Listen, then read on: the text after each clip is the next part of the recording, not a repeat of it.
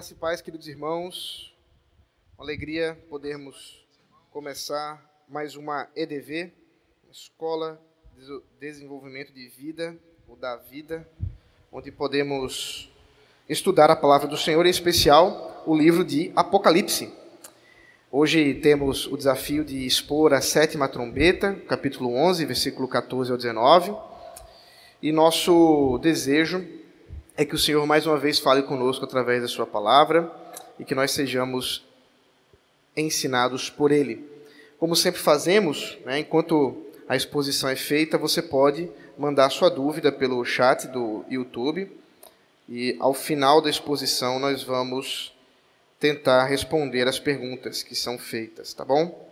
Então, eu peço que estejam atentos à exposição, com a Bíblia aberta, para que possamos, portanto, aprender mais da palavra de Deus, tá bom? Vamos orar? Santo Deus maravilhoso, nós te louvamos e bendizemos, ó Pai, por esse dia, por essa tarde que o Senhor nos concede, por esse momento de estudo da tua palavra e que seja o Senhor a conduzir esse momento. Esse é, é a nossa vontade, é o nosso desejo para que possamos realmente aprender de Ti, Senhor. Em nome de Jesus Cristo, nosso Senhor e Salvador. Amém. Muito bem, meus irmãos, nós estamos completando o capítulo 11 de Apocalipse, capítulo 11 e os últimos versos que aí estão do versículo 14 ao versículo 19. Esse é o nosso objeto de estudo dessa tarde. Eu peço, portanto, que você fique atento para que a gente possa realmente aproveitar bem esse tempo. Ah, o resumo, o que nós temos aqui, né, no capítulo 11, é a sétima trombeta. Nós temos aqui o final de mais um ciclo das recapitulações do livro de Apocalipse, nós vamos falar sobre isso mais uma vez. E nós vemos, portanto, como sempre acontece, uma extensão da visão que João tem, mas não necessariamente uma extensão temática ou cronológica. Mas vamos observar isso com calma, sempre nesse aspecto do retomar do assunto que as visões trazem. Isso é uma forma didática do Senhor nos lembrar aquilo que não podemos esquecer, aquilo que ele deseja enfatizar no livro de Apocalipse. Eu diria que o livro de Apocalipse, é, hoje que nós estamos aí mais da metade do livro estudado, e para mim tem sido também um momento de estudo, de aprendizado do livro, é um livro que, se você quiser aprender em um livro toda a Bíblia, leia Apocalipse. Porque é exatamente o que nós temos aqui.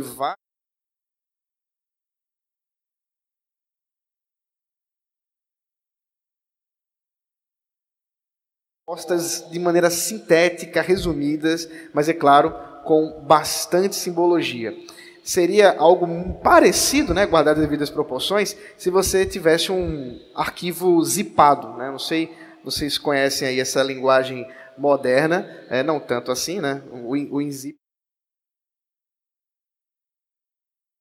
a, a, os arquivos, mas o que é um arquivo zipado? É um arquivo que contém vários outros arquivos e ele, portanto, para ser aberto, ele precisa de um programa específico que, abrindo, você consegue então ver o tanto de outros arquivos que ele contém. Então, o, o livro de Apocalipse é um grande arquivo zipado de toda a Bíblia. E mais uma vez nós vamos ver isso, vamos ver um pouco dessa extensão da, da, da, Escritura Sagrada, em especial agora aquilo que diz respeito ao juízo final. Mais um pouquinho do juízo final, nós já vimos isso em outros capítulos, porque é um assunto que já foi tratado no próprio livro, mas agora, mais uma vez, vamos nos debruçar no texto. Em resumo, o que nós encontramos aqui é que Deus estabelece o reino consumado e executa o juízo consumado. A palavra consumado aqui é importante, porque nós estamos falando aí de algo que está no final, né, na conclusão da história. Vamos ler o texto, acompanhe comigo a leitura. Uh, versículo 14, tá? Passou o segundo ai, eis que sem demora vem o terceiro ai. O sétimo anjo trocou, tocou a trombeta e houve no céu vozes fortes, dizendo: O reino do mundo se tornou de nosso Senhor e de seu Cristo, e ele reinará para todo sempre os vinte e quatro anciãos que estavam sentados no seu trono, diante de Deus, prostraram-se sobre o seu rosto e adoraram a Deus, dizendo: Graças te damos, Senhor Deus Todo-Poderoso, que és, que eras, porque assumiste o teu grande poder e passaste a reinar. Na verdade, as nações se, enfure se enfureceram, chegou, porém, a tua ira, e o, teu, e o tempo determinado para serem julgados os mortos, para se dar o galardão aos teus servos, os profetas, e aos santos, e aos que temem o teu nome, tanto os pequenos como os grandes, e para destruíres os que destroem a terra. Abriu-se então o santuário de Deus, que se acha no céu, e foi vista a arca da sua aliança no seu santuário, e sobrevieram os relâmpagos, vozes, trovões, terremoto e forte chuva de granizo. Muito bem, aqui nós temos o texto que compõe essa sessão. Vamos ver com mais detalhe é, cada porção dessas. Ah, voltando, portanto, aqui ao versículo 14 e o versículo 15. Passou o segundo ai, eis que sem demora vem o terceiro ai. O sétimo anjo tocou a trombeta e houve no céu vozes fortes dizendo: O reino do mundo se tornou de nosso Senhor e do seu Cristo, e ele reinará para todos sempre. O que nós temos aqui é o terceiro ai, ou também a, ou a sétima trombeta. Né? São, as, são a mesma coisa. Terceiro ai, sétima trombeta. Veja Apocalipse capítulo 8, verso 13, que há exatamente essa conexão. Então vi e ouvi uma águia que, voando pelo meio do céu, dizia com voz forte: Ai, ai, ai dos que moram na terra, por causa do som das trombetas, trombetas que os três anjos ainda vão tocar. Então perceba que é, essa águia repete por três vezes a expressão ai, ai, ai, e associa essa expressão de dor, né, portanto de juízo, para com o som das três últimas trombetas, que já haviam sido tocado quatro trombetas, e agora a quinta, a sexta e a sétima, que foi exatamente o que vimos com respeito à história aqui é, do livro de Apocalipse. Agora, portanto, nos encontramos exatamente nessa sessão, o terceiro ai ou a sétima trombeta. Isso nos mostra também a continuação do capítulo 9, versículo 21. Volte comigo aí o capítulo 9, versículo 21, para você lembrar o que foi dito por João. Também não se arrependeram dos seus homicídios. Deixa eu voltar ao versículo 20, fica mais fácil. O resto da humanidade, isto é, aqueles que não foram mortos por esses flagelos, eh, não se arrependeu das obras das suas mãos. Eles não, deix... eles não deixaram de adorar os demônios e os ídolos de ouro, de prata, de bronze, de pedra e de madeira, que não podem ver, nem ouvir, nem andar. Também não se arrependeram dos seus homicídios, nem das suas feitiçarias, nem da sua imoralidade sexual, nem dos seus frutos. Veja, aqui nesse instante nós temos uma espécie de uh, promessa com respeito ao juízo final. Nós já havíamos falado em outros momentos que essas trombetas estavam anunciando esses juízos parciais de Deus, esses juízos temporários de Deus, mas que ainda não era o juízo final. E a prova é essa: houve um resto da humanidade que permaneceu em impiedade, em incredulidade, em rebeldia contra Deus. Agora, no entanto, nós vamos continuar essa história do que aconteceu com esse resto da humanidade no versículo 15 do capítulo 11. O capítulo 10, ah, até o versículo 13 do capítulo 11, é um grande parêntese que nós já tínhamos visto, que retoma o assunto da igreja, inclusive nosso último encontro, nos nossos dois últimos encontros, nós falamos sobre as duas testemunhas, né, que significam exatamente a igreja e o poder da igreja por meio da pregação da palavra. É como se Deus estivesse nos mostrando que enquanto essa, essa impiedade se arvora, cresce em meio aos tempos, a igreja vai lutando, a igreja vai batalhando através da pregação da palavra. Isso nós vimos, inclusive, com relação ao livrinho né, que, que, que uh, João come. Uh, nós vimos isso que significa a palavra de Deus. Então, nós temos a palavra de Deus sendo comida pela, pelo povo de Deus, pela igreja do Senhor, e a palavra de Deus que é pregada pelo povo de Deus, enquanto essa impiedade cresce. Mas agora nós nos encontramos exatamente no final dessa história. O que finalmente aconteceu com esses ímpios que ah, não se arrependeram, né, que não se entregaram à verdade de Deus, que não ah, se renderam, se arrependeram diante do Senhor. É, portanto, nós encontramos uma trombeta que toca, é, mais um sinal de juízo, né? lembrando que exatamente essas trombetas elas são anúncios reais. Isso dentro de um contexto do Novo Testamento, também do Antigo Testamento, era exatamente isso que acontecia. Hoje, é, talvez nós poderíamos falar do, da vinhetinha do é, plantão da Globo, né? Se você, se eu chegar para você e disser assim, você diz, opa, que foi que aconteceu? Aconteceu alguma coisa aí. É, inclusive, se você estiver em casa e ouvir esse toque na TV, você corre porque alguém morreu, é, destruíram alguma coisa, é, tá, vamos, vamos ser é, é, destruídos por algum meteoro, sei lá.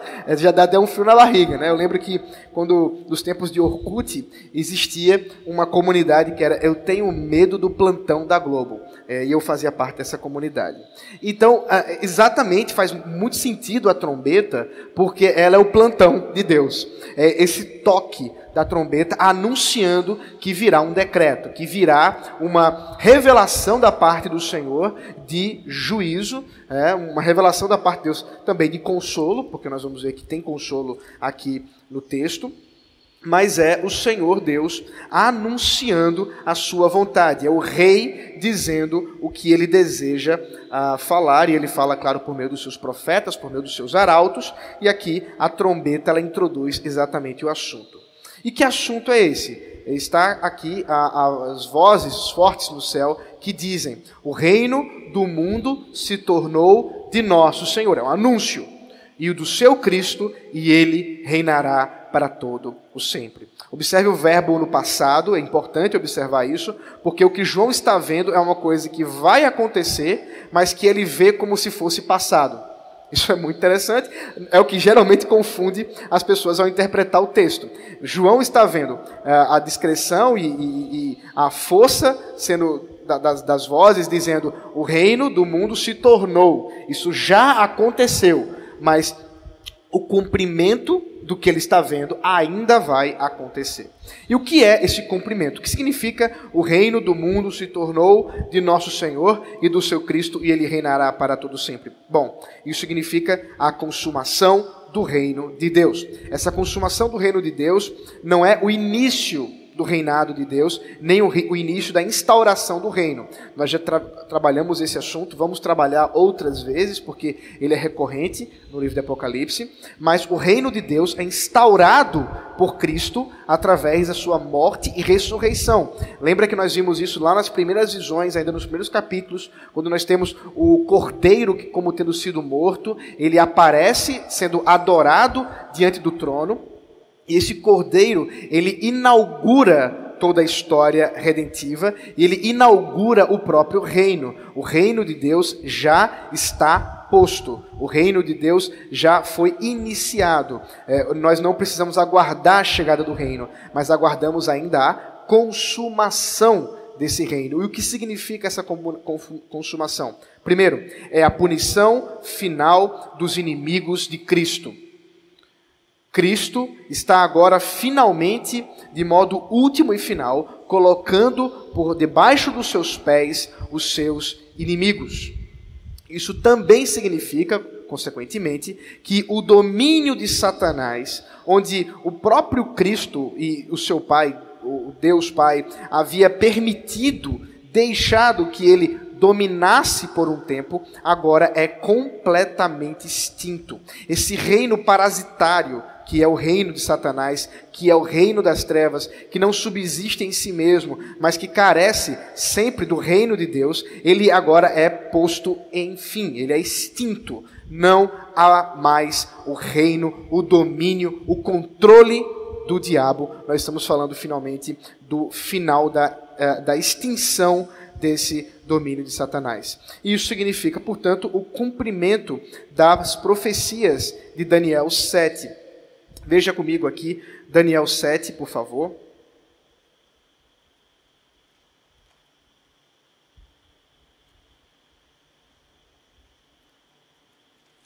Daniel 7. Eu vou fazer uma leitura meio pingada, versículo 13 ao 14, depois o versículo 18, 22 e o 27, porque é o que trata exatamente dessa consumação do reino. Então, Daniel 7,13 diz assim: Eu estava olhando nas minhas visões da noite, e eis que vinha com as nuvens do céu alguém como filho do homem. E ele se dirigiu ao ancião de dias, e o fizeram chegar até ele. E foi-lhe dado o domínio, a glória e o reino, para que as pessoas de todos os povos, nações e línguas o servissem. O seu domínio é domínio eterno, que não passará, e o seu reino jamais será destruído. Perceba que as expressões são muito semelhantes. Agora vamos para o versículo 18. Mas os santos do Altíssimo receberão o reino e possuirão para todo sempre, de eternidade e ou, ou, a eternidade. E agora o versículo 22 até que veio o ancião de dias e fez justiça aos santos do Altíssimo, e veio o tempo em que os santos possuíram o reino. Então ele disse, ah, ah, desculpe, agora o versículo 27. O reino, o domínio e a majestade dos reinos debaixo de todo o céu serão dados ao povo dos santos do Altíssimo. O seu reino será um reino eterno, e todos os domínios o servirão e lhe obedecerão. Perceba que a linguagem é muito semelhante a essa é, usada por João aqui no capítulo 11. E também perceba que há claramente uma conexão entre o clamor do capítulo 6 dos que estavam sendo martirizados por amor a Cristo, aqueles que foram uh, levados à morte por meio das perseguições dos ímpios contra a igreja e que agora estão diante do trono, que estão uh, clamando a Cristo: até quando o Senhor não julgará uh, o sangue do teu povo? E perceba que essa é exatamente a resposta. Agora eles receberão da parte do Senhor a justiça, receberão o domínio e reinarão com Cristo, reinarão com o Pai eternamente, porque o seu reino é eterno. Por isso que nós estamos tratando finalmente do final da história. O capítulo 11 trata do final da história. Aqui encerra né, mais, um, é, mais, um, mais um momento em que João expressa o final dos dias, o final dos tempos, para que finalmente ele traga a eternidade, uh, Jesus traga a eternidade aguardada e esperada. É claro que isso vai ser descrito mais vezes ainda no livro de Apocalipse, em especial no capítulo 21, quando nós temos a instauração consumada do reino de Cristo, quando ele traz novos céus e nova terra, nessa, uh, nesse completar da redenção. Vamos continuar a leitura. Os vinte e quatro anciãos que estavam sentados no seu trono, diante de Deus, prostraram-se sobre o seu rosto e adoraram a Deus, dizendo: Graças te damos, Senhor Deus Todo-Poderoso, que és e que eras, porque assumiste o teu grande poder e passaste a reinar. Então aqui nós temos a, o retorno dos 24 anciãos, que estavam meio sumidos até então na visão, e eles surgem em uma adoração e reconhecimento da vitória final do Cordeiro, da vitória final do Senhor Jesus Cristo.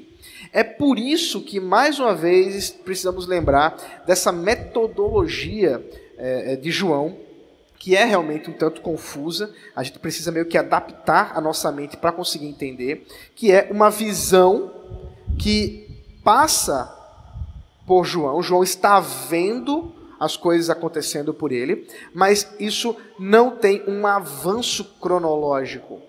Então, veja, os 24 anciãos estão surgindo de novo porque João está tendo a mesma visão ainda. É uma visão só. É como um mesmo filme que ele está vendo, só que esse filme ele só é constituído de simbolismos. E esse simbolismo é, do, do, da visão, ela não significa um avanço histórico, mas sim, como nós já temos observado, re recapitulações históricas, repetições temáticas. Portanto, ao vermos os 24 anciãos, nós retomamos aquela visão é, que João tem do cordeiro no trono, né, Cordeiro, que, que foi aquele que inclusive abriu os selos por meio exatamente da sua morte, comprou para si todos os povos, línguas, nações, e agora esse Cordeiro está sendo adorado mais uma vez, mas essa adoração, inclusive a linguagem que os é, 24 anciãos estão usando para adorar a Jesus Cristo, ela é um pouco diferente daquela do começo, quando ele estava adorando a Cristo e ao Pai por causa da criação e por causa da obra da redenção. Então nós temos como se a, a, a adoração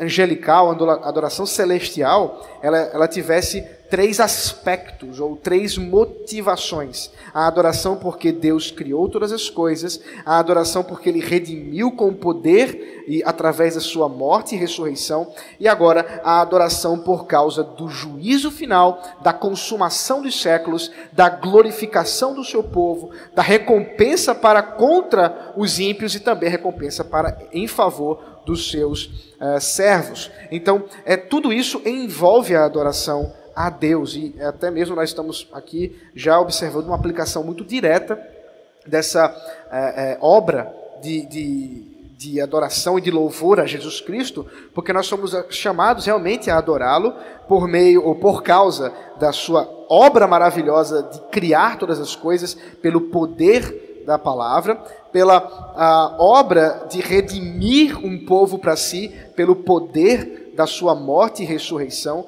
e também pelo uh, juízo vindouro, uh, pela glorificação, pela esperança final, que tem tudo a ver também com o nosso motivo de adorar a Deus. Talvez aqui uh, nós tenhamos um aprendizado curioso, porque realmente nós não temos tanto o costume de cantar ao Senhor, nem mesmo de orar a Deus em louvor a Ele por conta do juízo final ou da consumação dos séculos. Essa expectativa uh, uh, que nos aguarda é alguma coisa que deveríamos também guardar no nosso coração e expressá-la através de adoração, através de louvor, através de oração, através de reconhecimento a aquele que é digno. Portanto, veja que a expressão que eles utilizam para com Deus, aquele que é, que era e curiosamente, mudando um pouquinho a expressão que já havia sido usada no capítulo 1, você vai lembrar isso, capítulo 1, versículo 4, versículo 8, o capítulo 4, versículo 8, que diz as mesmas expressões. Aquele que era, que é e que há de vir. Expressão, três expressões que nós costumamos usar bastante, mas aqui ele, os 24 anciãos mudam essa ideia para dizer que ele é, é aquele que é, que era e que passou a reinar. É muito interessante isso, porque, como eu disse, a visão refere-se a algo que João está vendo como se fosse do passado, que já aconteceu, mas para nós é algo que ainda vai acontecer. E nesse caso, eles expressam que ele não é aquele que há de vir, mas é aquele que já está reinando. E aqui o reinado consumado do próprio Senhor Jesus Cristo. Portanto, o, o, os 24 anciãos estão realmente adorando aquele que já veio. Veja, não é o já veio da encarnação, tá? É o já veio da consumação. Aquilo que ainda vai acontecer. Para nós, ainda é aquele que era, que é e que há de vir. Mas para essa visão, nesse instante da história, que está sendo representado aqui é aquele que já veio, que já passou a reinar de modo completo e perfeito e, portanto, ele é digno. Aqui, portanto, nós temos realmente uma visão, uma antecipação daquilo que vamos também fazer diante do Cordeiro quando ele vier buscar a sua noiva, buscar a igreja. Essa ideia de conclusão do trabalho de Cristo, ela está presente também na própria teologia de Paulo escrevendo a primeira carta aos Coríntios, capítulo 15. Tem uma coisa interessante, deixe-me voltar aqui só uma coisa. Uh, a expressão, ainda no versículo 15, onde ele diz: O reino do mundo se tornou de nosso Senhor e do seu Cristo, e ele reinará para todo sempre. O ele reinará, ainda que no singular, não nos permite saber com exatidão se esse ele reinará refere-se a Cristo ou ao Senhor, que no caso refere-se a Deus Pai. Mas 1 Coríntios capítulo 15 nos ajuda a entender o que é, o que João está dizendo, o que João está vendo, e também a entender o que Paulo está dizendo. Se a gente juntar as duas ideias, dá para entender. Então veja comigo aqui o texto, 1 aos Coríntios, capítulo 15, versículo 25 ao 28. Deixa eu achar aqui. Diz assim: Porque é necessário que ele reine, referindo-se a Cristo, até que tenha posto todos os inimigos debaixo dos seus pés. Então perceba que Paulo está dizendo que o Senhor Jesus Cristo estabelece o seu reino e ele reina por um tempo determinado. Pelo menos nesse sentido de reino aqui. O último inimigo a ser destruído é a morte. Porque ele sujeitou todas as coisas debaixo dos seus pés.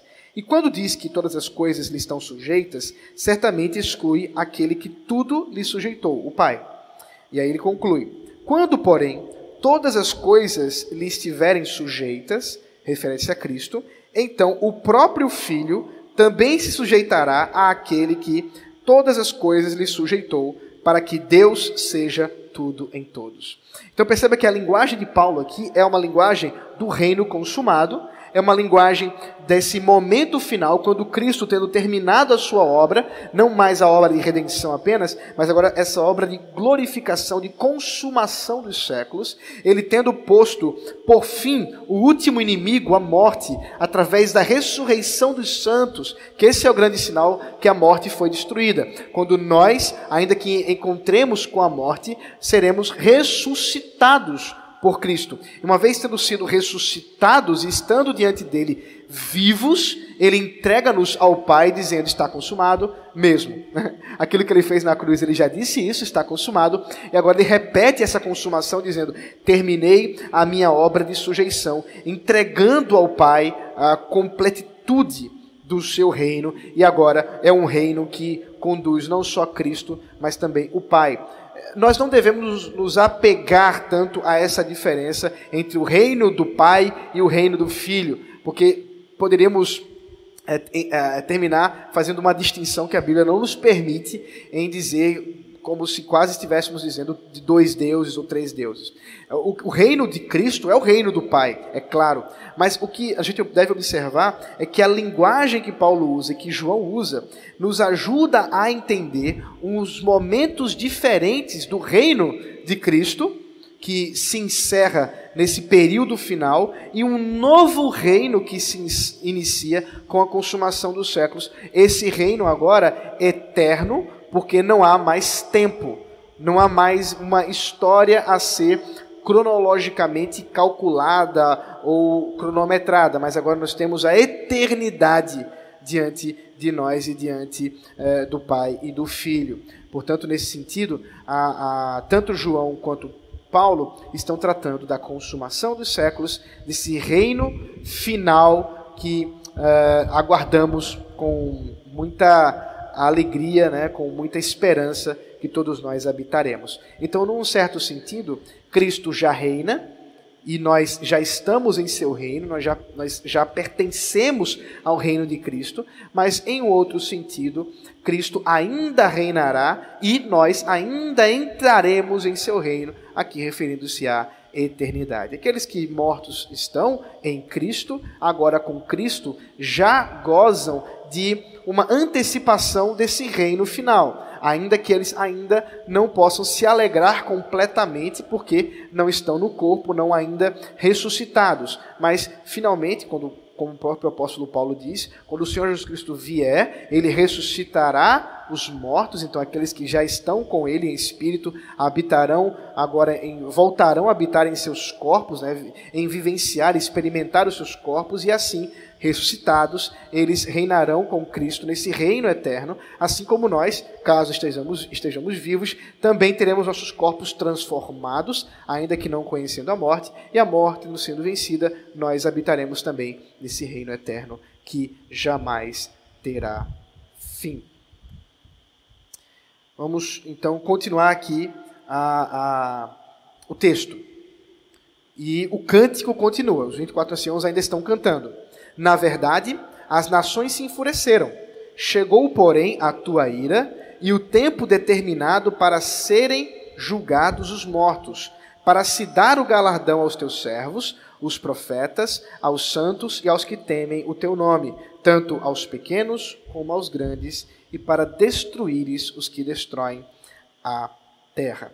Então aqui nós temos uma canção que resume a grande batalha que nós temos visto ah, já há bastante tempo aqui. Primeiro, as nações se enfurecem uh, que causa o juízo de Deus. As nações se enfurecem por causa do seu pecado. As nações se enfurecem e se levantam contra o ungido de Deus. Aqui nós temos uma relação com o Salmo 2, por exemplo, que menciona uh, uh, o coluio, né, a, a reunião dos reis da terra, dos governadores, dos príncipes desse mundo, que se reúnem contra o ungido de Deus e achando que podem derrotá-lo. Mas eles são vencidos por conta do poder do Messias. E aqui a, é a causa exatamente do juízo de Deus, é o enfurecimento das nações.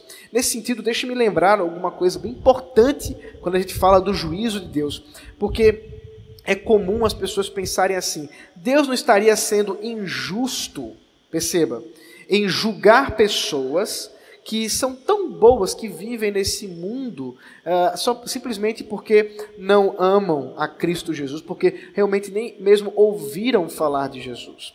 E eu sei que esse argumento é recorrente, ele muitas vezes surge nas conversas sobre o juízo de Deus, é, e Romanos capítulo 1, Paulo já trata sobre esse assunto, mas só para a gente lembrar, a partir da linguagem que João usa aqui, não existe ímpio bonzinho, o que existe são nações enfurecidas contra Deus e contra o seu povo, contra o seu ungido. Nesse sentido, a gente precisa lembrar que não existe uma zona neutra.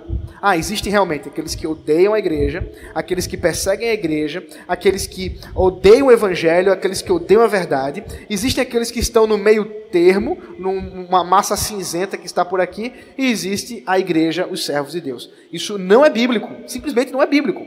Todos aqueles que não estão presentes dentre aqueles que se arrependeram dos seus pecados, daqueles que foram chamados por Deus e se renderam a Ele, eles estão em rebeldia, eles são irados contra Deus, eles vivem em pecado e destituídos estão da glória de Deus. Isso é muito importante, mesmo que nós estejamos tratando de uma pessoa que seja de uma tribo distante. Uh, lá na, na, Amazônia fechada, ou lá na Nova Zelândia, ou qualquer outra, outra coisa que seja. Não importa. Eles são ímpios que estão em inimizade contra Deus, enfurecidos contra o Senhor, e o, a sua vida é uma vida de pecado e rebeldia. É exatamente por isso que existem missões as missões. É exatamente por isso que nós somos chamados para pregar o Evangelho. Nós somos chamados para pregar o Evangelho, queridos, não é a pessoas boazinhas. Nós somos chamados a pregar o Evangelho aos lobos. Porque o poder transformador de Deus é transformar lobos vorazes em cordeiros de Deus. É isso. E só quem pode fazer isso é o Espírito Santo, pela pregação da palavra de Deus. Esse é o meio pelo qual Deus escolheu para transformar os pecadores enfurecidos, as nações enfurecidas, para a sua glória, para o louvor da sua glória. Mas aqui, no entanto, nós estamos exatamente eh, sendo lembrados desse juízo de Deus que chega às nações enfurecidas, aos homens que estão é, em rebeldia e, e que. É, perseguem a igreja do Senhor em grande ira, portanto, nem há discussão. A igreja de Cristo é perseguida desde que o Senhor instaurou essa, essa igreja. É, não há discussão. É, é boba a discussão que pensa assim: ah, não, no Brasil ou qualquer outro lugar que seja um pouco mais aberto, é, teoricamente, ao Evangelho, não há perseguição. Tolo quem pensa assim. Não, não leu a Bíblia, precisa voltar para a escola dominical, aqui no caso, para a EDV. Precisa voltar um pouquinho e, e pensar algumas coisas importantes, como por exemplo, que as nações estão enfurecidas contra o Senhor, contra o seu ungido. Isso é um dado da Escritura. Portanto, o que nós vemos aqui é a causa do juízo de Deus. E qual é a causa do juízo de Deus? É o pecado. É a ira, é a rebeldia das nações contra Deus. E, portanto, ele responde também em ira. Chegou, porém, a tua ira, referindo-se a Deus aqui. A ira de Deus é derramada nesse final da história, derramada, é claro, de modo é, consumado, final, já havia sendo derramada, nós já trabalhamos isso. A ira de Deus sendo destilada como que em gotas. Né? Uh, Deus derramando sua ira em doses homeopáticas, mas agora não. Agora ele derrama sua ira final, completa. Nós vamos ver, inclusive, que o, o cântico termina com destruição. E isso, essa, essa expressão ira, referindo-se a Deus aqui, é repetida, você pode ver os versículos aí, capítulo 6, versículo 16 e 17, capítulo 14, versículo 10 e 11, capítulo 16, eh, versículo 19, capítulo 19, versículo 15. Eu não vou ler todos eles por causa do horário, mas você pode anotar e ver que a ira de Deus aqui repetida refere-se ao juízo final. Todos esses versículos aqui que tem essa palavra ira referem-se ao juízo final. E aí, portanto, nós não temos dúvida. Nós estamos tratando do tempo determinado para serem julgados os mortos. Chegou. Essa é a canção dos 24 anciãos. Chegou. Já está finalmente acontecendo. Deus está julgando os mortos. E como é que isso acontece? Bom, para com os crentes, a recompensa. Aqui a nossa tradução chama de galardão. A recompensa dos crentes, referindo-se aqui aos servos, profetas, santos, tementes, expressões é, que nesse sentido aqui são até mesmo intercambiáveis, são expressões referindo-se à igreja, aos crentes do Senhor, os eleitos de Deus, tanto os pequenos como os grandes, tanto crianças como velhos. Aqui não há distinção todos aqueles que pertencem à igreja nesse sentido, no juízo de Deus, receberão da parte dele a sua recompensa. E qual é a recompensa? Qual é a recompensa que o texto está nos dizendo? É a libertação desse mundo tenebroso. É a libertação do julgo dos pecadores que é, é, se, le, se levanta contra a igreja. É a libertação dos decretos injustos e governadores. É a libertação dos ímpios que pertencem à igreja é, local e que se levantam contra o povo de Deus. É a libertação contra os grupos religiosos extremados que matam os servos de Deus a, por fuzilamento, por enforcamento, por apedrejamento, como temos visto na história. Eles agora estão libertos libertos da morte, libertos da impiedade, libertos dessa limitação da vida de pecado. Esses três últimos dias foram bem emocionantes para mim para minha família. Nós perdemos, minha mãe perdeu duas primas muito queridas dela, irmãs, uma com 75 anos, quase 75 anos, e a outra com 76 anos. Aparentemente não foi nada relacionado à Covid, mas as duas morreram com a diferença de um dia. Irmãs, uma morando em Recife, a outra morando no Rio de Janeiro, uh, numa coincidência que só pode realmente ser explicada pela soberania de Deus na sua providência, onde nós temos duas servas do Senhor que agora já estão com Cristo. Do que elas estão libertas?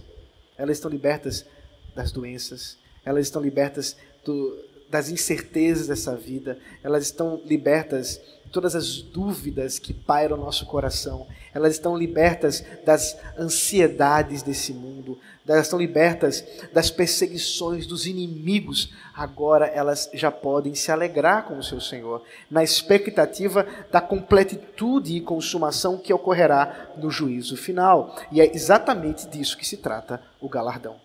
É exatamente disso que se trata a recompensa dos crentes, da qual nós aguardamos. E que esperança maravilhosa! Perceba que os ouvintes primeiros aqui de João, recebendo esse encorajamento, poderiam, com coragem, com ousadia, a enfrentar as perseguições que já estavam enfrentando, a morte como já estavam enfrentando, e saber que a, a morte para os crentes é alegria, é galardão, é recompensa. Mas e para os ímpios? Aí vem a conclusão do cântico. E para destruíres os que destroem a terra. A conclusão do cântico diz respeito a esse juízo final.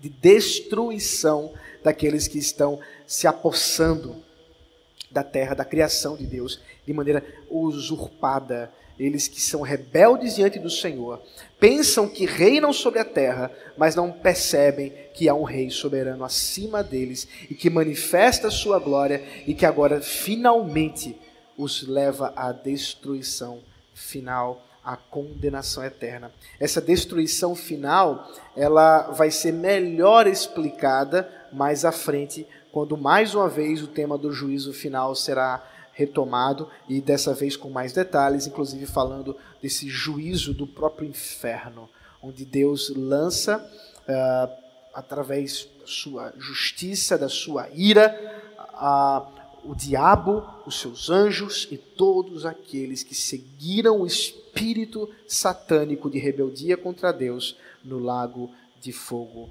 eterno. Essa é a destruição final que eles aguardam.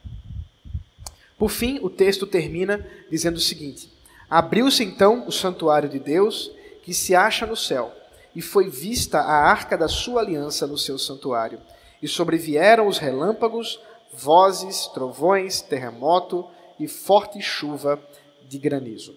Esse de trás para frente, né, essas expressões né, da natureza, relâmpagos, vozes, trovões, terremoto, forte chuva de granizo, é, são expressões comuns, repetidas no livro de Apocalipse, para se referir ao juízo final. Já mencionei isso algumas vezes, então você pode encontrar aí no Apocalipse, é, em Apocalipse capítulo 4, versículo 5, 8, versículo 5 e 16, versículo 18, essas expressões sendo usadas na visão de João para referir-se ao juízo final. Mas veja, é, diz que abriu-se então, aqui a, a, o santuário de Deus que se acha no céu. Então, o templo de Deus está aberto. A, a, ideia de um templo sendo aberto, o templo de Deus, o santuário de Deus sendo aberto, é exatamente a, a, a ideia do povo de Deus sendo recebido pelo próprio Deus em sua presença plena, simbolizada pela arca da aliança.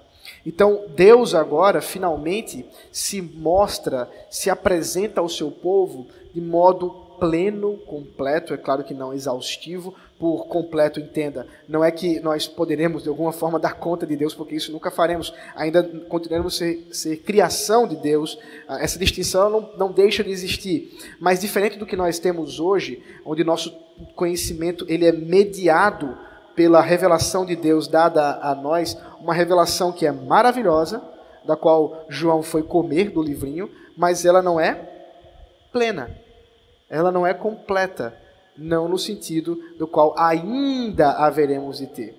Paulo também usa essa ideia quando fala em 1 Coríntios capítulo 13 que haverá um tempo em que não mais o veremos como que por um espelho, mas o veremos face a face. É a mesma ideia. Nós temos aqui ah, o santuário de Deus que se abre para o seu povo, eles adentram eh, nos céus e vai, isso vai ser melhor explicado no capítulo 21, nos céus, novos céus e nova terra. E agora, a presença de Deus se faz entre o seu povo, como acontecia no passado, na Arca da Aliança, que ia junto com o povo de Deus, marcando a presença do próprio Deus, mas agora é Deus quem se faz presente de forma eterna e final. Essa é a conclusão dessa sessão que temos visto dos selos, sete selos, sete trombetas, três ais. É, tudo isso conclui é, essa grande visão que João está tendo. A partir do capítulo 12, nós vamos ver uma nova recapitulação da história, dessa vez com uma visão bem diferente, mas é, tratando da mesma história, apenas é, explicitando ou enfatizando outros aspectos, outros aspectos, outros temas. Para terminar, primeiro lembrarmos da natureza do galardão e da esperança que é, é pensar sobre isso. A recompensa que nos aguarda da libertação desse mundo.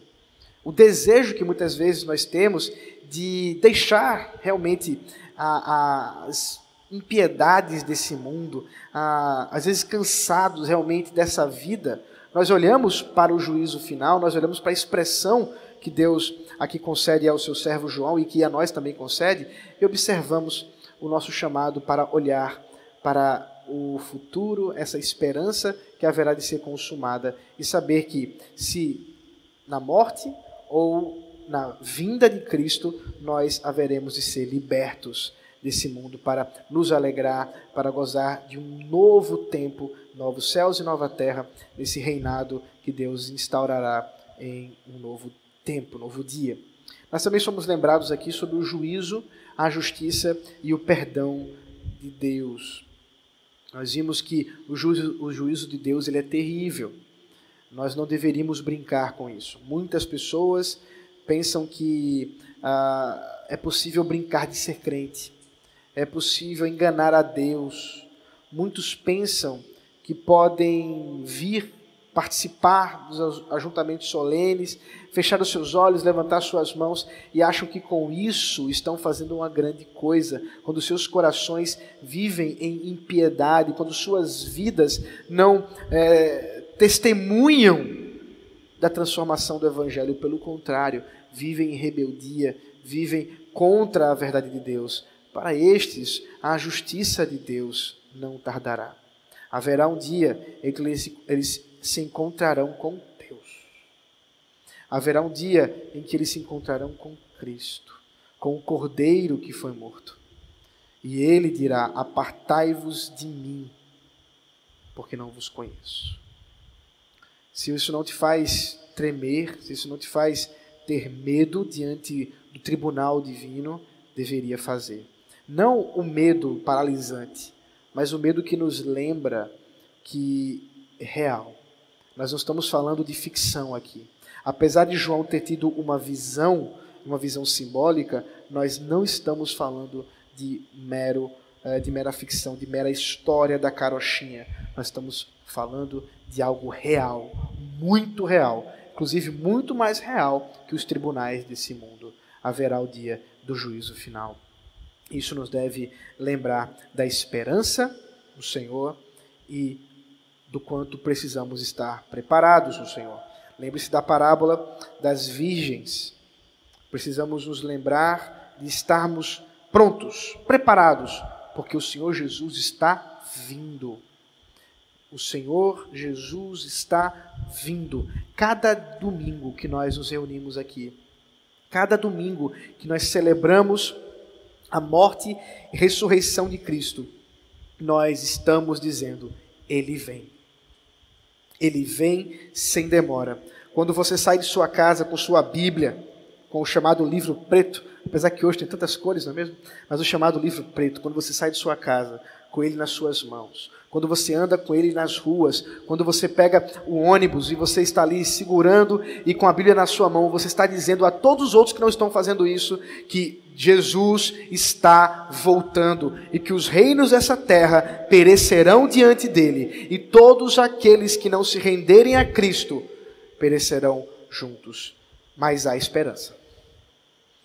É por isso que nós precisamos lembrar da mensagem do Evangelho ao mesmo tempo. Dessa graça, dessa misericórdia que nos alcançou, e por isso não há mérito nenhum da nossa parte, mas que também continua alcançando o mais vil pecador para a sua própria glória.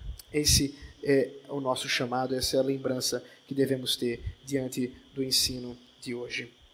Ó Deus maravilhoso, muito obrigado pela tua palavra bendita, por, Senhor Deus, não nos deixar uh, sem saber o, o final das, dos tempos, sem saber como as coisas vão acontecer, mas com paciência podermos observar o que o Senhor tem ensinado o que o Senhor tem revelado ao teu povo desde os séculos passados. Agora, Senhor, dá-nos a fé, dá-nos a convicção da veracidade da tua palavra, a fim de que possamos viver segundo ela. Esse é o nosso clamor. Em nome de Jesus. Amém.